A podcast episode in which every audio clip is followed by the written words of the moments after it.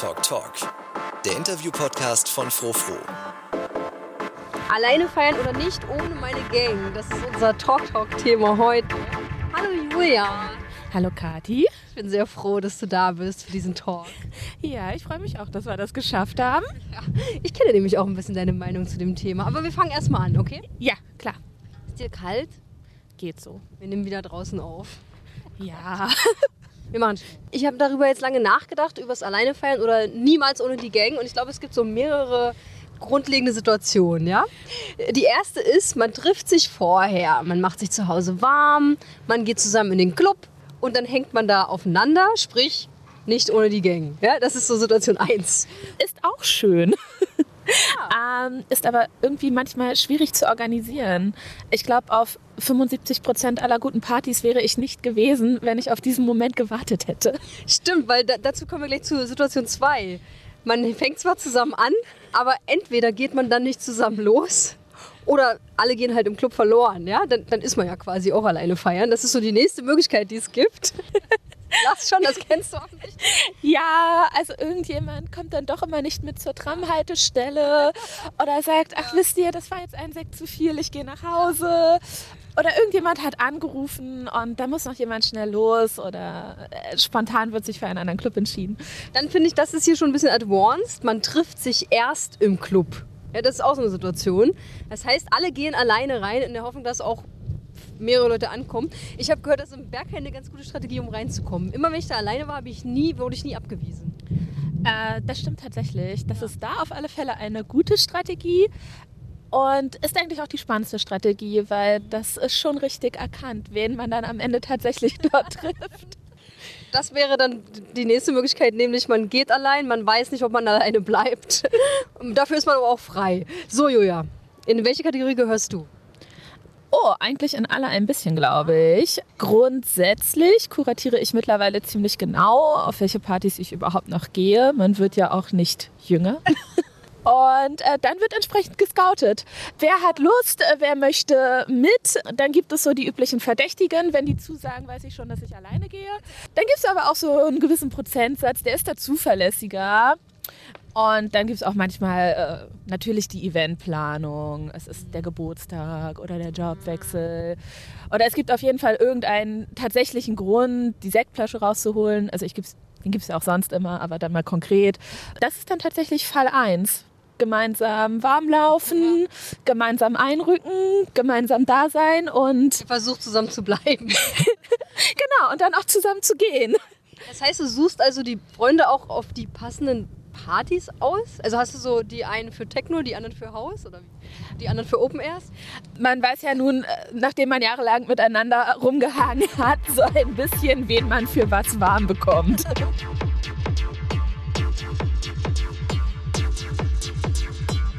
Also wenn ich feiern gehe, dann eigentlich immer um meine Freunde zu sehen.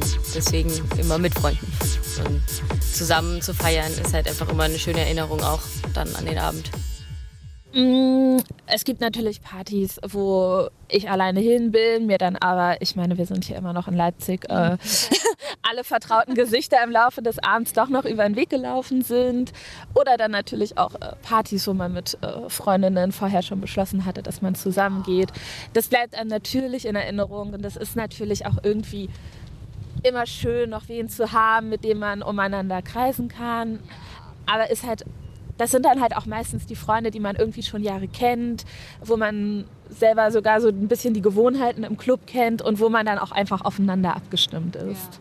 Ja. Ich weiß aber auch, dass du schon recht mutig bist und manchmal ganz alleine losgehst, oder? Wie, wie kam das? War das bei dir immer schon so, dass du dir da keine Platte drum gemacht hast? Weil ich gehe sehr gerne mit Leuten zusammen weg. Ich habe ein bisschen Schiss, ganz alleine zu gehen.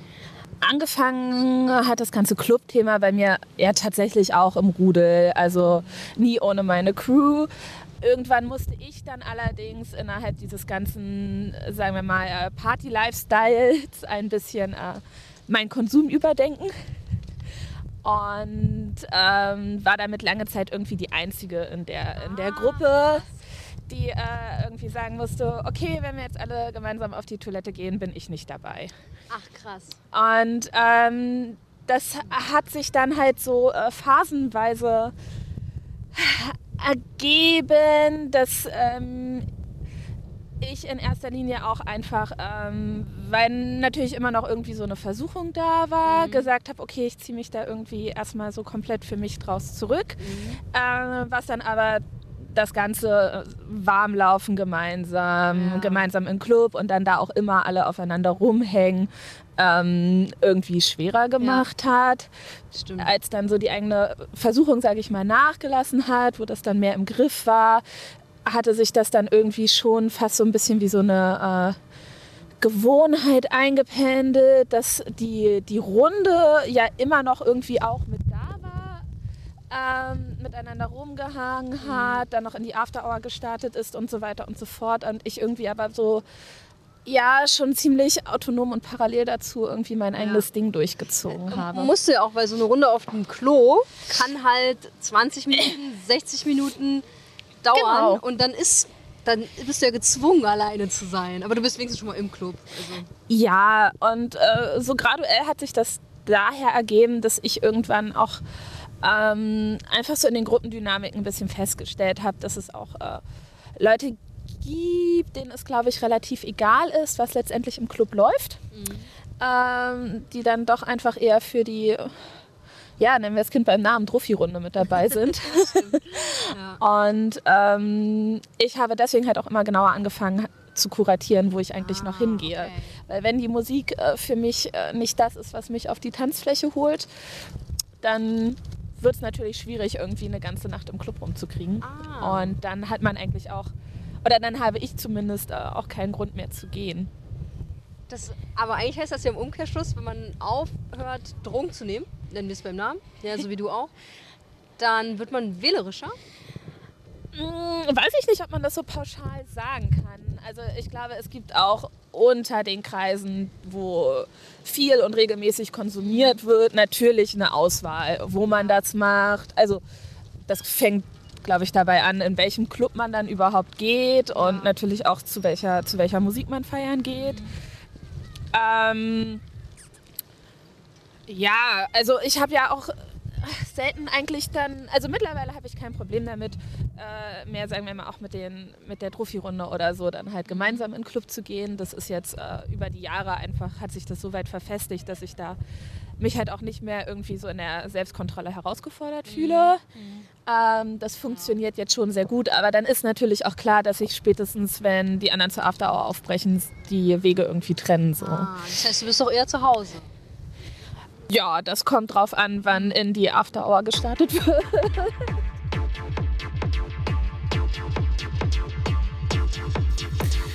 Kann ich nicht alleine. Könnte ich nie alleine. Ich bewundere die Menschen, die mit geschlossenen Augen im Club stehen und so geil und so. Nee, ich muss da mit Leuten hin. Ich brauche erstens einen Fahrer und jemand, der mir paar Geld pumpt. Und alleine würde ich, glaube ich, überhaupt nicht klarkommen. Wenn ich nicht feiern gehe, dann stehe ich halt am DJ-Pult und lege für andere auf. In der Pult lernst du keinen kennen. Nur die Betrunkenen, die dir vielleicht einen Zettel reichen oder Songs hören wollen, die du nicht spielen willst. Also nicht ganz so einfach, so ganz alleine im Club Leute kennenlernen. Vielleicht ja aber, ja doch, und ich denke das nur. Ist ja vielleicht auch so, Druckschluss. Bist du, bist du so eine soziale Feierin dann, die dann auch ganz viele neue Freunde hat?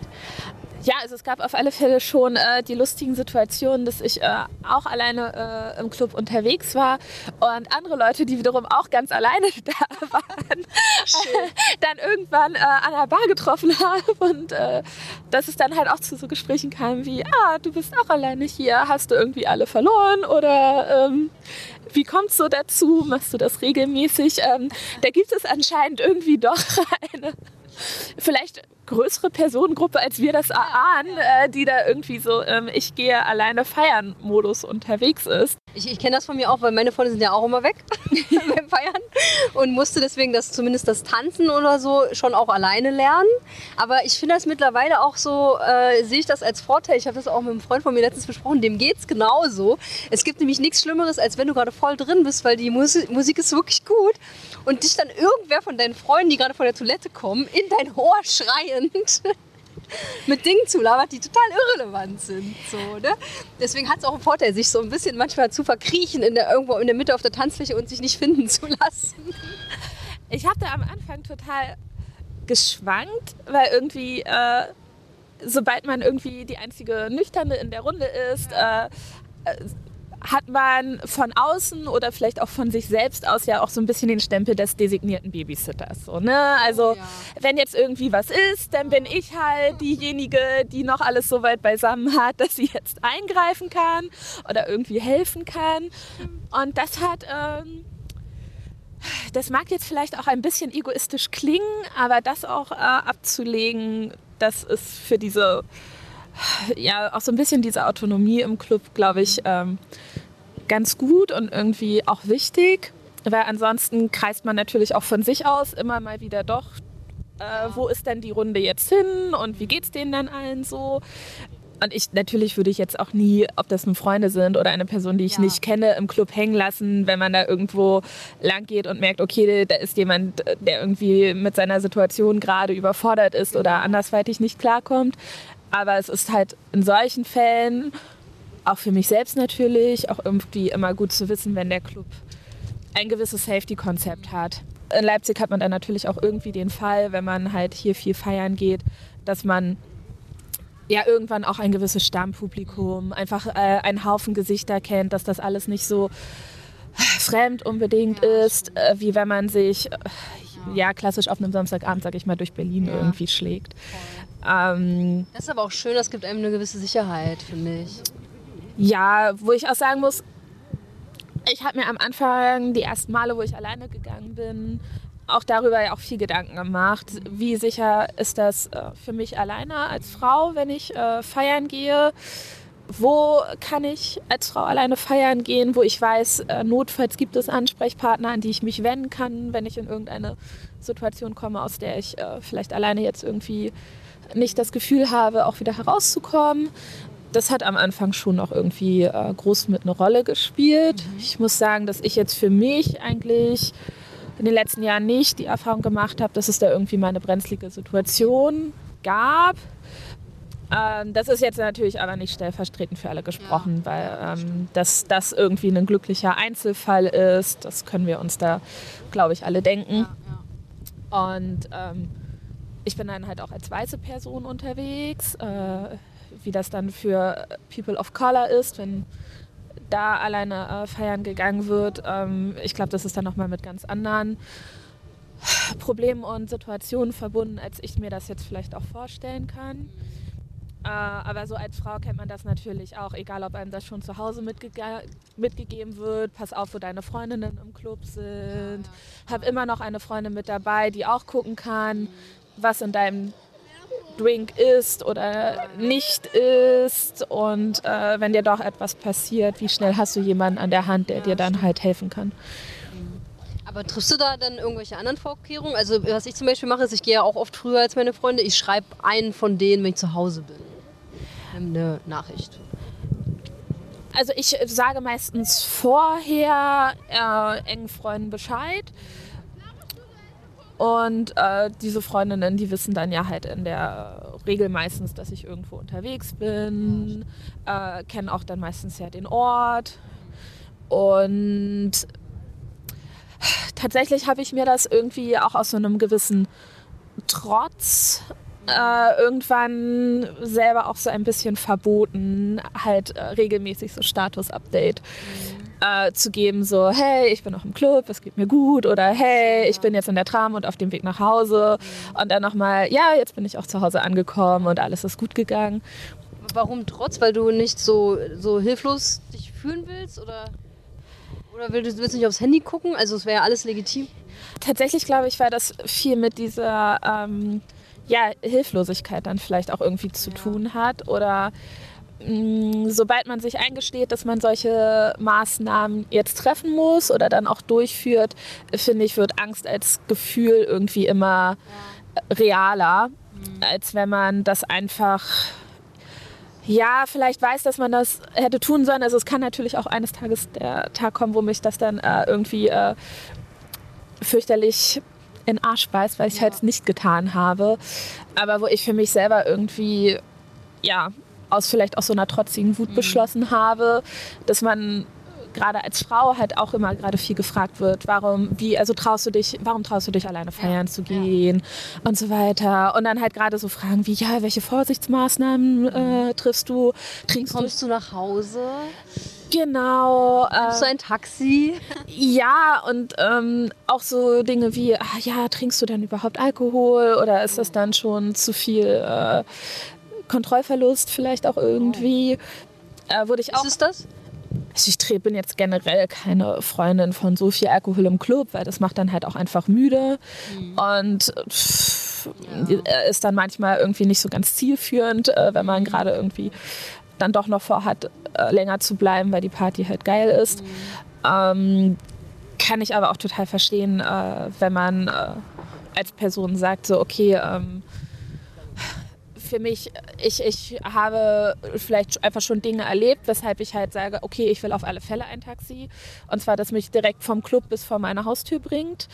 Ähm, weiß ich auch, dass das im Freundeskreis aufgrund von äh, ja, dann erstmal individuellen Erfahrungen, die sich aber bestimmt auch auf eine breitere Masse übertragen lassen, vorhanden ist. Ähm, mir schreiben Freundinnen, selbst wenn sie äh, zu zweit unterwegs sind oder wenn sich die Wege im Club halt getrennt haben, dann auch ganz gerne mal, wenn sie wissen, dass ich noch unterwegs bin, ich bin in der Tram und sowas. Und das finde ich da auch vollkommen legitim. Ich glaube, das muss da an jeder, jeder für sich entscheiden an irgendeiner Stelle. Das kann man, glaube ich, nicht so allgemein festhalten. Egal, ob ich mit Freunden oder alleine gekommen bin, innerhalb von zehn Minuten bin ich alleine, weil ich die instant verliere. Einfach direkt weg. Ich renne dann immer so, sozusagen wie so rein und dann bin ich so, dann tauche ich eben so ganz ein und dann brauchst du auch nicht, wenn, wenn du, wenn gute Musik läuft, dann brauchst du auch eigentlich niemanden um dich rum, um richtig reinzukommen Flow. Hast du noch so einen, so einen Tipp für Menschen, die dann doch manchmal ein bisschen Angst vorm Alleine-Sein im Club haben? Vielleicht mal alleine ins Kino gehen.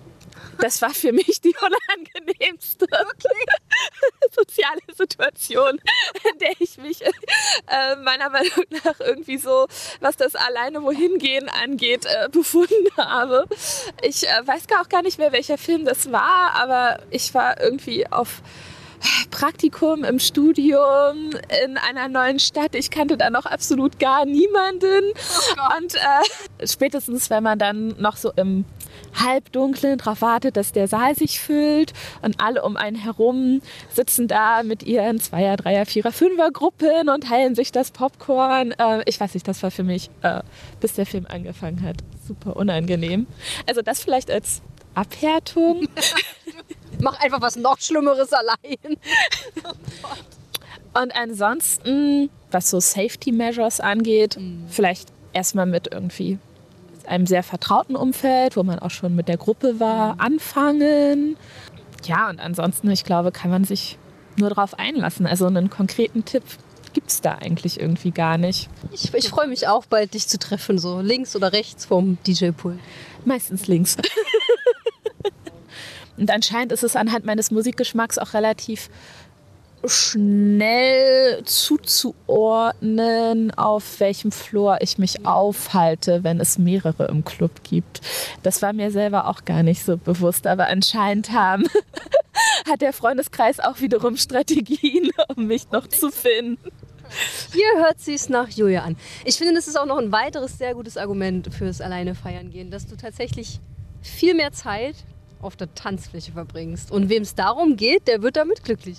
Das kann man tatsächlich einfach so stehen lassen. Ich glaube, ich war noch nie so viel tatsächlich tanzen wie seit dem Zeitpunkt, wo ich gesagt habe, okay, ähm, vielleicht mache ich das auch einfach alleine. Mehr Künstler, Labelporträts und Plattenrezensionen auf frofro.de. Redaktion und Produktion dieser Folge von mir, Kathi Groll. Ganz lieben Dank an dich, Julia von Frofro, dass du uns Einblicke gegeben hast. Und die Musik ist von Fragmentiert. Und noch eine Kleinigkeit in eigener Sache. Warum ist dieser Podcast hier bei Soundcloud? Weil wir das Profil bei Soundcloud aus eigener Tasche bezahlen. Warum gibt es Inhalte bei uns auf der Webseite auf frofro.de? Weil auch die Serverkosten von uns gezahlt werden. Und wenn ihr wollt, dass das Projekt weiterhin so bleibt und vielleicht auch noch größer werden kann, worauf wir mega Bock haben, dann könnt ihr gerne zu Study kommen. Das ist so eine Spendenplattform und schon ein Euro im Monat würde uns sehr helfen. Danke euch und bis zur nächsten Folge. We like electronic music.